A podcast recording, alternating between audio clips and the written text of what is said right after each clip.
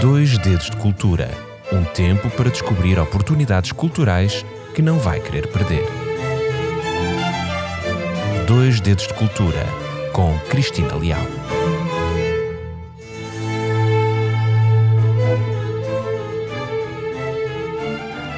Olá, seja muito bem-vinda a mais uma semana de Dois Dedos de Cultura. Eu chamo-me Cristina Leal e é tão bom saber que está aqui comigo a escutar-me e acompanhar a sua rádio RCS, também nesta época tão especial de Natal. Estamos no mês do ano com mais brilho, com mais cor, é o mês do Natal e o mundo comemora o nascimento de Jesus. Ao longo dos anos, o imaginário popular tem utilizado símbolos que são associados a este festejo religioso e que hoje fazem parte da nossa vida, das nossas tradições, da nossa cultura, mas nem sempre foi assim. É verdade, até meados do século XIX, a tradição do Natal em Portugal tinha como centro a figura do presépio. Na semana passada falámos acerca deste tema, do presépio, nomeadamente os presépios de Machado Castro, e se estiver interessado poderá sempre ouvir este tema no seu podcast da sua RCS. Na verdade, até à vinda de um príncipe alemão para Portugal, a realização de um presépio era a única decoração existente nos lares portugueses.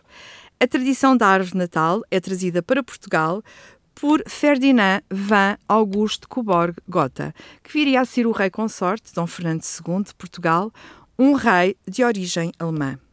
Em 1836, casa-se com a Rainha Dona Maria II de Portugal e este rei, Dom Fernando, além de ser um rei artista, de se dedicar à pintura, à música, de ter sido também um rei mecenas, em que mandou restaurar vários monumentos históricos em Portugal, nomeadamente o Palácio eh, da Pena, o nosso Palácio da Pena tão conhecido, ele também foi de facto um rei artista no que diz respeito às árvores de Natal. Ele era um rei que hum, vivia com nostalgia as tradições da sua infância. Então ele um dia resolveu fazer no Palácio da Pena, em Sintra, uma árvore de Natal. Ele uh, apanhou ou mandou colher um, um, um, pinheiro, um pinheiro colhido na Serra de Sintra, um pinheiro com aproximadamente 1,20m, 1,5m de altura, e fez e decorou este pinheiro para os seus filhos, os seus sete filhos, filhos dele e da sua mulher, a Rainha Dona Maria II. De facto, uh, esta árvore de Natal que ele fez pode ter marcado a história do nosso país e ter mudado para sempre os costumes em Portugal, uma vez que esta decoração era uma decoração originária do mundo germânico e só era praticada pelos nobres. Com o seu primo Alberto, futuro marido da Rainha Vitória, de Inglaterra, ele passou a sua infância a comemorar o Natal segundo a velha tradição germânica, que implicava decorar um pinheiro com velas, com bolas e com frutos da época, como sejam as maçãs, as peras e as romãs. Por isso, quando começaram a nascer os seus filhos, Dom Fernando decidiu animar o palácio com o Natal de tradições germânicas.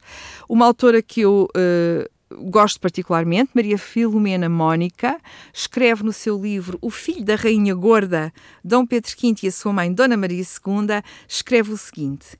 Na Alemanha, onde havia florestas, era costume montar-se nessa época uma árvore enfeitada com flores, bonecos e bolas. Em Portugal, o uso era antes o presépio, com o menino Jesus nas palhinhas. Em 1844, Dom Fernando resolveu fazer uma surpresa à família, colocou em cima da mesa um pinheirinho, pondo ao lado os presentes. Isto é o que esta autora escreve. E de facto, um exemplar desta primeira pequena árvore de Natal foi recriada ao detalhe muito recentemente no Palácio Nacional da Pena para recordar esse marco importante nas tradições natalícias em Portugal e que caro ouvinte, se quiser acompanhar e ver, pode ver a imagem deste, desta pequena árvore de Natal no Palácio Nacional de Sintra nas nossas redes sociais da RCS. E todo este ambiente natalício do rei Dom Fernando e da sua família pode também ser apreciado em duas gravuras da autoria do próprio rei.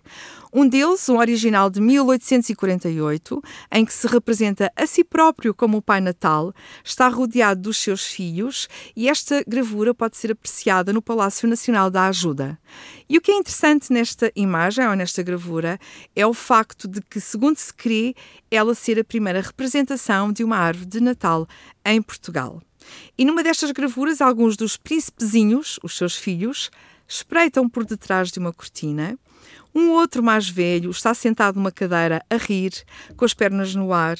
Há um que parece tapar os olhos, como quem espera uma surpresa, e as duas meninas espreitam para dentro de um dos sacos da figura, vestida de escuro, que ocupa o centro da gravura. Naturalmente, que é o seu pai, vestido de Pai Natal. Ao fundo, sobre uma mesa, está toda enfeitada uma árvore de Natal. Temos ainda uma outra referência, um desenho também de Dom Fernando II, de 1844, numa representação assim mais calma, mais contemplativa, e podemos ainda imaginar o que seriam os presentes dos príncipes. É possível ver o príncipe Dom João pequenino, com uma camisa de noite comprida, a segurar um cavalinho de brincar na mão, a olhar para uma mesa enfeitada com a árvore de Natal e rodeado de bonecos, um tambor, um estábulo com animais, um soldado de chumbo montado num cavalo. Digamos que o Natal deixava de ser apenas uma festa religiosa e passava a ser uma festa também das crianças. Começou naturalmente este costume pelos nobres, mas depois o povo, vendo os hábitos da família real, entre os quais a tradição da construção da árvore Natal, começavam a imitá-los. E a Rainha Dona Maria ficava encantada com todo este ambiente. Nas cartas que ela escrevia à sua prima, a Rainha Vitória, estas duas rainhas, a Rainha Vitória de Inglaterra e a, a nossa Rainha Dona Maria, desde sempre se escreveram, ainda não há muito tempo houve uma exposição no Palácio da Ajuda, em que, era, em que foi possível de facto ver esta troca de correspondência entre as duas. Então estava a dizer que nestas cartas ela falava com, com grande entusiasmo dos preparativos para a festa de Natal, que seria aliás muito semelhante à da sua prima Vitória, que tinha casado com o Alberto. Esta, esta rainha Vitória naturalmente que também organizava no castelo de Windsor, na Inglaterra, e de referir também que em Inglaterra a Rainha Vitória encantava-se com a mesma tradição que foi trazida pelo seu marido Alberto. E é interessante também notar que no mesmo ano que existe uma gravura de 1848 em Portugal, em Inglaterra há uma ilustração com a família real inglesa, também junto à árvore, a festejar o Natal. Foi assim que, pela mão dos dois primos germânicos, nascia a festa de Natal como a conhecemos hoje nestes dois países, generalizando-se assim por toda a Europa e um pouco por todo o mundo o uso do pinheirinho de Natal.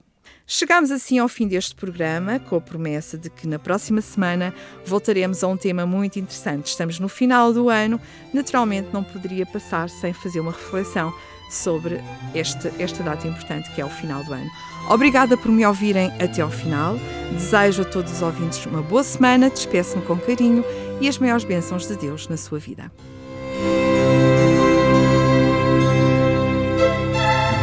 Dois Dedos de Cultura um tempo para descobrir oportunidades culturais que não vai querer perder. Dois Dedos de Cultura com Cristina Leal.